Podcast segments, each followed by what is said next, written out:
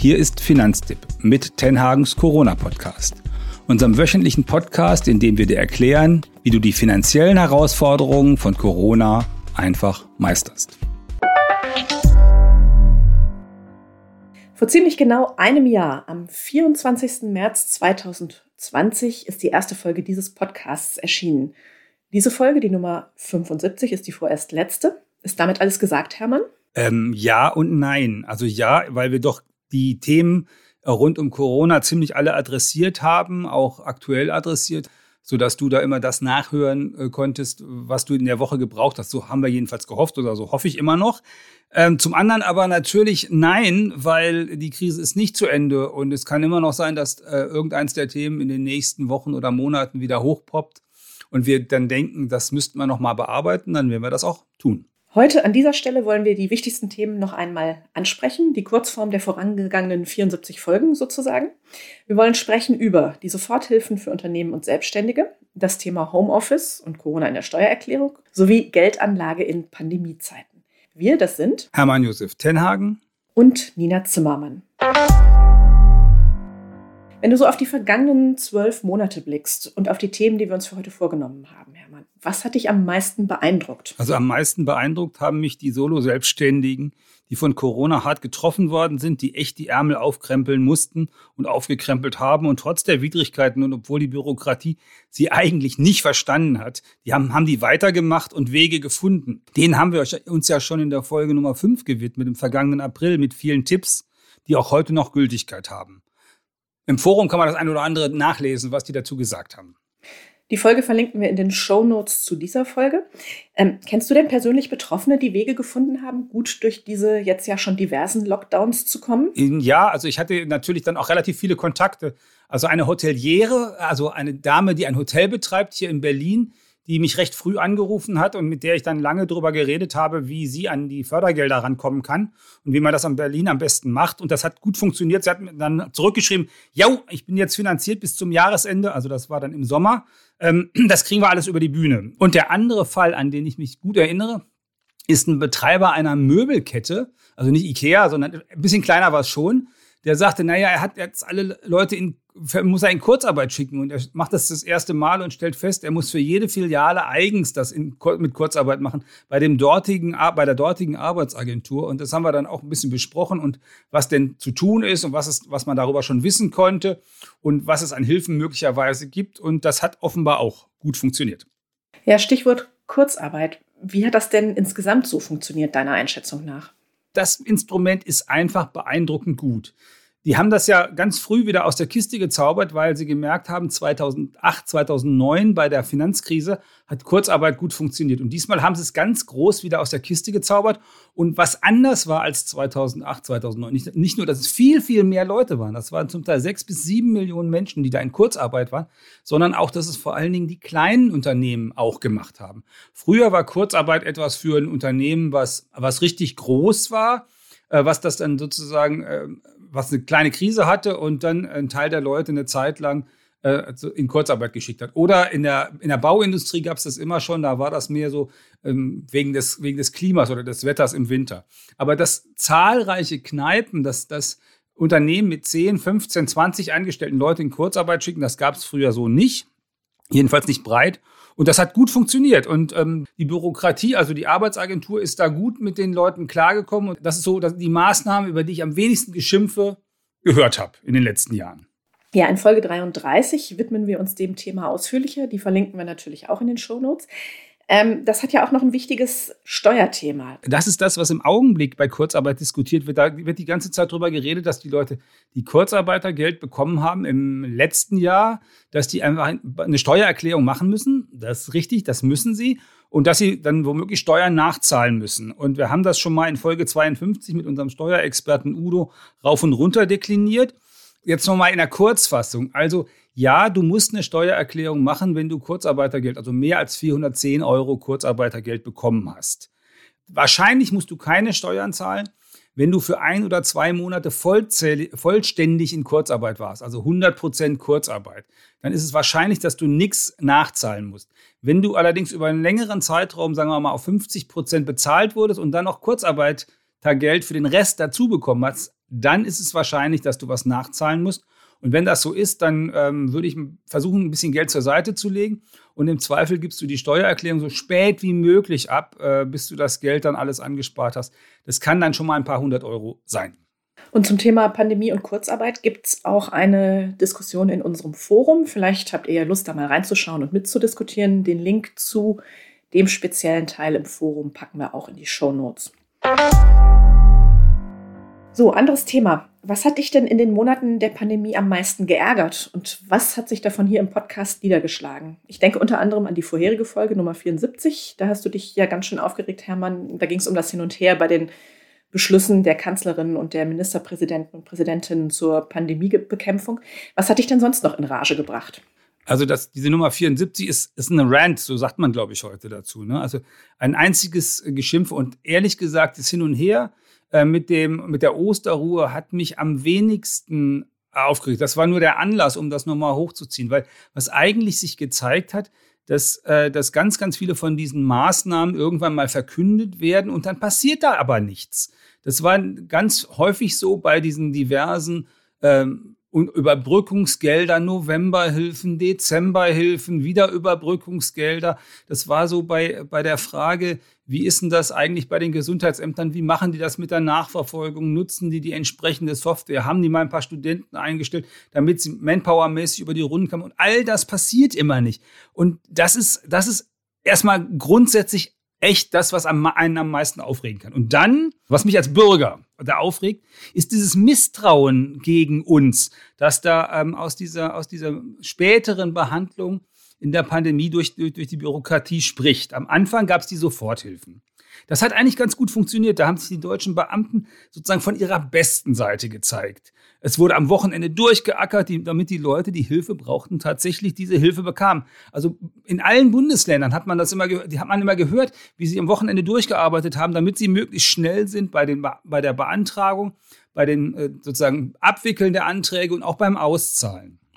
In Berlin haben die dann sozusagen in wenigen Tagen dann fast zwei Milliarden ausgezahlt an Soforthilfen.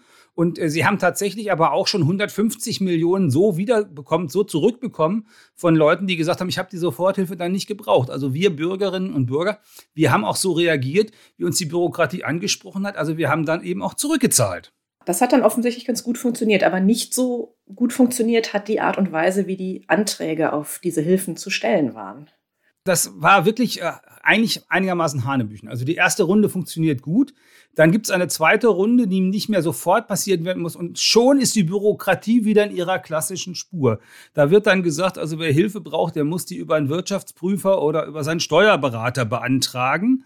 Äh, und eigentlich war das dann erstmal ein Arbeitsauslastungsprogramm für Steuerberater und Wirtschaftsprüfer. Die mussten nämlich jetzt das ja alles machen. Und äh, wenn das einer ist, der, der gut im Markt ist oder die gut im Markt ist, dann haben die ja normale Dinge zu tun. Das heißt also, das kam dann zusätzlich. Ähm, und das Zweite ist, weil das da bei denen erst Bürokratie macht und dann man sich so richtig darin verstiegen hat, wie man einen möglichst bürokratischen Apparat bauen kann, kam das Geld dann auch bei den Leuten, die es ja brauchten, gar nicht an. Und das hat natürlich für unglaublich viel Unmut gesorgt, zu Recht, dieses bürokratische Monstrum. Und da haben, dann, haben sich dann zwei gefunden. Also die Leute in der Bürokratie, die am liebsten solche, also sind ja nicht alle, ne? aber diejenigen in der Bürokratie, die am liebsten solche Modelle bauen und diejenigen bei den Steuerberatern und Wirtschaftsprüfern, die ja ihre Existenzberechtigung zum Teil daher beziehen, dass die Modelle so kompliziert sind, dass man es nicht selber machen kann. Also das war, war tatsächlich eine echte Katastrophe, was die da im letzten Sommer abgezogen haben. Ja, und das ging dann zu Lasten derjenigen, die halt dringend auf diese Hilfe angewiesen waren. Hast du denn da persönlich Erfahrungen? Kennst du da Leute aus deinem Umfeld etwa oder hast du von äh, Lesern oder Nutzerinnen von Finanztipp äh, entsprechendes gehört? Es gab es dauernd, dass Leute sagten, okay, ich habe vor Monaten beantragt und es kommt nichts. Und mein Steuerberater selber, der hat, äh, wenn ich mit dem gesprochen habe, immer nur gesagt, äh, Entschuldigung, ich bin noch nicht durch. Du weißt doch, wie das alles ist. Das ist ein, ein einziges Chaos, weil wir kommen ja gar nicht rum. Wir können das gar nicht machen. Und wir, eigentlich ist es auch für viele von den Solo-Selbstständigen nicht sinnvoll, hat er dann gesagt. Also ich muss dem eigentlich, wenn der das ordentlich macht und wenn ich, wenn ich das bei mir ordentlich abrechnen will, muss ich irgendwie 800 oder 1000 Euro da bei dem da abrechnen. Das will der doch nicht. Das kann der auch nicht. Gerade in so einer Krise kann der das nicht. Also der, mein Steuerberater war nicht begeistert von dieser Idee. äh, wofür ich ihn auch liebe, dass er dafür nicht begeistert war. Aber das, das ändert ja nichts, weil, weil die Behörden haben es ja so gemacht, dass du das machen musstest an ganz vielen Stellen. Und das führte eben zu großem Chaos. So, dann kommen wir mal konkreter zu euch, liebe Hörerinnen, liebe Hörer. Was hat sich denn während Corona verändert? Ein Thema, das wir mehrfach hier im Podcast auch angesprochen haben, ist zum Beispiel die Sparquote. Ihr habt deutlich weniger Geld ausgegeben, mehr zurückgelegt. Was hat sich beim Thema Sparen bzw. Geldanlage sonst noch verändert? Das ist schon irre, das mit der Sparquote. Auf dem Höhepunkt der ersten Welle, also zweites Quartal 2020, haben wir in Deutschland 20 Prozent von dem, was wir verdient haben, zur Seite gelegt. Da die eine Hälfte ja keine Arbeit hatte und von Kurzarbeitergeld und so gelebt hat, haben die anderen noch viel mehr Geld von ihrem Geld zur Seite gelegt und äh, haben sich überlegt, was sie damit tun können. Und äh, also das erste ist, äh, dass das eine irre hohe Zahl ist. Und das zweite ist, dass wir alle miteinander, also liebe Hörerinnen, liebe Hörer, ihr gehört da wahrscheinlich auch dazu, extrem vernünftig waren, weil es nämlich 2,7 Millionen neue Aktionäre gibt. Das heißt jetzt also nicht Leute, die jetzt unbedingt mit Einzelaktien spekulieren, sondern 2,7 Millionen Leute, die Wertpapiere in Aktien kaufen, weil sie begriffen haben, dass wenn man Geld anlegt und man will eine Rendite haben, dass das im Augenblick vernünftig nur funktioniert, langfristig, wenn man in Aktien hineingeht. Das war in Folge 3 schon mal ein Thema und auch in Folge 46. Die verlinken wir natürlich auch. Genau, in Folge 3 war es eher so, dass die Leute den, den, den ersten Schock hatten, weil Ende Februar, Anfang März sind die Wertpapiere total abgestürzt. Also der DAX ist so schnell gefallen wie seit 50 Jahren nicht mehr. Also das gab es noch nie so in der Form. Ähm, und seitdem ist es allerdings auch so, also seit diesem Tiefstand, irgendwo so rund in den, vor, vor, vor gut einem Jahr, also irgendwo um den 20. März herum, seitdem ist er eigentlich nur nach oben gegangen und wir sind ja jetzt zwischen 14.500 und 15.000 beim DAX und das bedeutet, er ist höher, als er vor der Krise war. Also von daher hat sich das natürlich auch für diejenigen, die damals überlegt haben, ja, ich muss doch was mit Wertpapier machen, ich muss doch vielleicht Aktien kaufen, hat sich das gelohnt, weil das, was wir beim DAX abends vor der Tagesschau sehen, es gilt für die internationalen Aktienindizes, also für die internationalen Aktienmärkte genauso. Und es ist noch besser, wenn man in so einem internationalen Aktienmarkt angelegt ist, weil da muss man sich da nicht sorgen, ob in Deutschland die Bürokratie oder die Wirtschaft gerade funktioniert. Ich erinnere mich auch, dass das Thema Gold hier mehrfach eine Rolle gespielt hat beim Thema Geldanlage. Ja, das, das war also der, der lustigste Teil der Recherchen für diesen Podcast. Ich bin also äh, auch im März und April ähm, haben ja ganz viele Leute dann über Gold nachgedacht auch. Und dann bin ich also mit dem Fahrrad äh, durch Berlin gefahren und habe die örtlichen Goldhändler versucht aufzusuchen. Die findet man ja dann im Internet, klassisch hätte man gesagt im Telefonbuch. Also man kann sie finden und sie sind alle oder viele von denen in der Innenstadt und da konnte ich tatsächlich mit dem Fahrrad von einem zum anderen fahren. Und dann war das so, dann stand da irgendwie so ein Bodyguard vor der Tür und man konnte da nicht rein, man musste erst äh, einen Termin machen oder nicht mal das mit dem Termin klappte. Und dann gab es auch diese, diese ganze Geschichte, dass die Leute eins in Münzen, Münzen kaufen wollten und dass die Münzen, die sie kaufen wollten, gar nicht gab. Und dass dann zum Teil äh, versucht wurde, ihnen andere Münzen zu verkaufen, was jetzt nicht so schlimm gewesen wäre, wenn ich eine Unze äh, sozusagen Maple Leaf gegen eine Unze irgendeine andere eintausche. Ähm, aber die haben dann versucht, kleinere Stückelungen zum Teil den Leuten auch zu verkaufen. Und die Leute haben zum Teil auch nach diesen kleineren Stückelungen gefragt, weil sie diese 1500 Euro für eine Unze gar nicht übrig hatten. Und diese kleineren Stückelungen sind eigentlich für einen Anleger total Mist, weil äh, da hängen so viele Kosten dran, dass sich das äh, nur sehr schwer lohnt. Und außerdem geht Gold ja auch ganz schön rauf und runter. Da, da, im Frühsommer war es recht hoch und das ist aber nicht äh, unbedingt da geblieben. Und vor allen, also vor allen Dingen ist es aber diese Nebenkosten, also diese Kosten von diesen kleinen Stückelungen, diese war, galt es dringend zu vermeiden. So, und drei Monate später haben wir auch eine Folge zugemacht, irgendwie Nummer 39 oder 40? 40. 40. Bin ich, bin ich nochmal durch die Stadt gefahren, also bei den gleichen Goldhändlern lang. Das ging jetzt ganz glatt und man wurde da vorgelassen und man konnte mit dem, mit dem Händler da reden. Und bei, bei Pro Aurum, äh, kann man jetzt ruhig sagen, war es dann so, da kam, ließ der Bodyguard mich rein, guckte aber ein bisschen schräg, weil ich einen Fahrradhelm noch auf hatte. Und dann kam ich in den Vorraum und dann kam mir die Dame entgegen und sagte, Herr Tenhagen, Herr Tenhagen, Sie müssen aber hier keinen Helm tragen. Also äh, sozusagen. Und äh, ich hatte ja einen Helm und dann hatte ich natürlich auch schon eine Corona-Maske. Das heißt also, ich habe eigentlich gedacht, so leicht könnte man Eigentlich gut kaschiert. Ja, eigentlich könnte man mich nicht erkennen, aber man konnte mich dann dort schon erkennen. Also Gold ist auf jeden Fall keine Alternative zu der Finanztipp-Empfehlung, dass wenn man Geld vernünftig anlegen will und es an der Börse macht, dass man dann am besten in ETFs investiert, am besten in einen ETF-Sparplan. Damit haben wir uns auch mehrfach in diesem Podcast beschäftigt und viele von euch Zuhörerinnen und Zuhörer haben dabei auch das Thema Nachhaltigkeit für sich entdeckt, auch eben bei der Geldanlage. Worauf kommt es denn da an?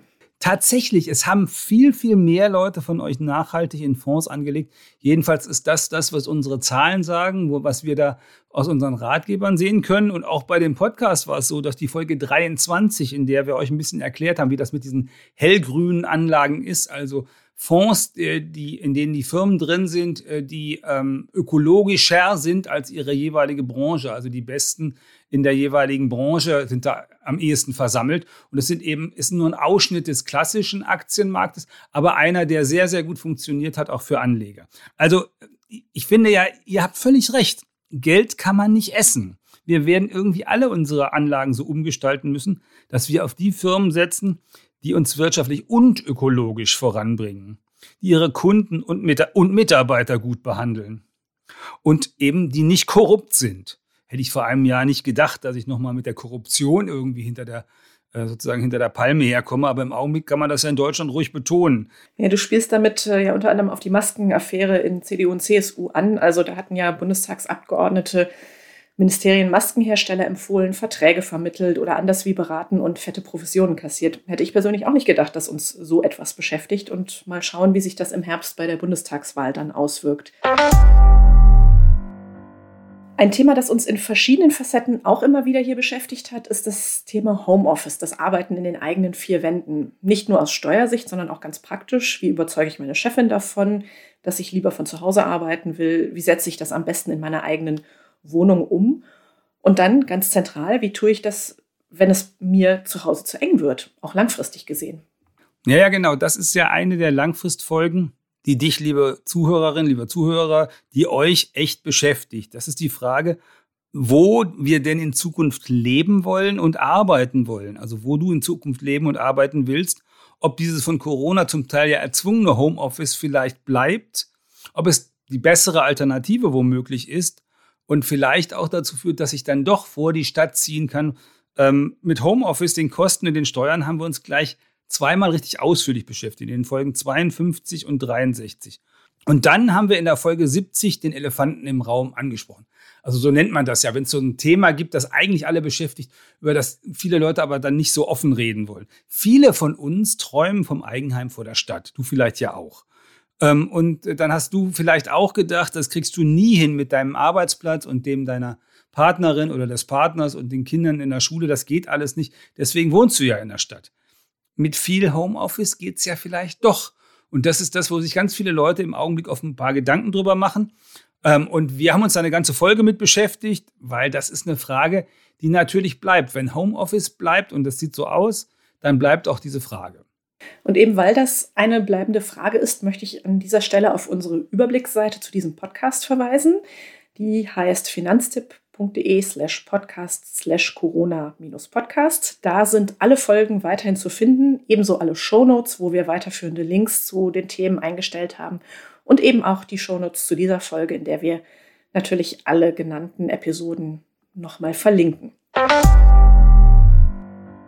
So, zum Schluss wollen wir noch zwei, nein, drei Sachen tun. Erstens die Frage klären, was kommt für dich, für uns nach diesem Podcast? Naja, ich bin Chefredakteur. Es kommt immer unendlich viel an verschiedenen Stellen, aber ich, da, es gibt immer auch ein Thema, auf das ich mich so richtig stürze als Journalist. Das macht ja auch Spaß. Und ich werde mich in den kommenden Monaten vor allen Dingen mit der Frage beschäftigen, die einen so, oder mit den Fragen beschäftigen, die einen so jenseits der 50 umtreiben. Habe im letzten Jahr schon mal so eine Kolumne zum Thema geschrieben, Überschrift wir sind 55 und nicht blöd. Also gerichtet an all die Leute, die sozusagen Digital Natives sind und denken, ah, die alten Knacker und so.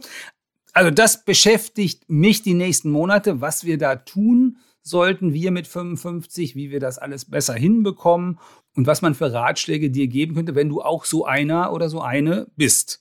55 und nicht blöd könnte ja vielleicht sogar ein Motto für eine, für eine Podcast-Staffel sein. Und damit die Zeit bis dahin nicht lang wird, wollen wir zweitens an dieser Stelle auf unsere anderen beiden Finanztipp-Podcasts verweisen. Zum einen auf den Podcast Auf Geldreise mit Anja und Annika und dann auf den Podcast Geld ganz einfach mit Saidi. Überall dort, wo ihr auch diesen Corona-Podcast findet. und auf YouTube sowie unter finanztipp.de slash podcast. Und drittens wollen wir natürlich ganz herzlich Danke sagen fürs Zuhören, fürs Abonnieren, fürs Dabeibleiben, natürlich auch für all das Feedback, das wir bekommen haben, für die Kommentare und Fragen, die uns erreicht haben. Kommentare und Fragen brauchen wir weiterhin. Schreibt uns das, weil das ist unser Alltag. Wir wollen ja eure Fragen beantworten. Das ist sozusagen unsere Existenzberechtigung bei Finanztipp im Podcast und auch überall sonst, wo wir unterwegs sind. Schreibt uns gerne Feedback per Mail an podcast.finanztipp.de. Und zum Nachlesen zu vielen anderen Themen empfehlen wir natürlich immer auch unsere Website und darüber hinaus unseren Newsletter. Der kommt jeden Freitag raus. Ja, wenn euch dieser Podcast gefallen hat, liebe Hörerinnen und liebe Hörer, dann erzählt es weiter, empfehlt uns weiter. Wir freuen uns über fünf Sterne oder einen guten Kommentar bei Apple Podcasts, Spotify, Deezer, Amazon Music oder Audible. Zum Schluss ganz wichtig, bleibt gesund.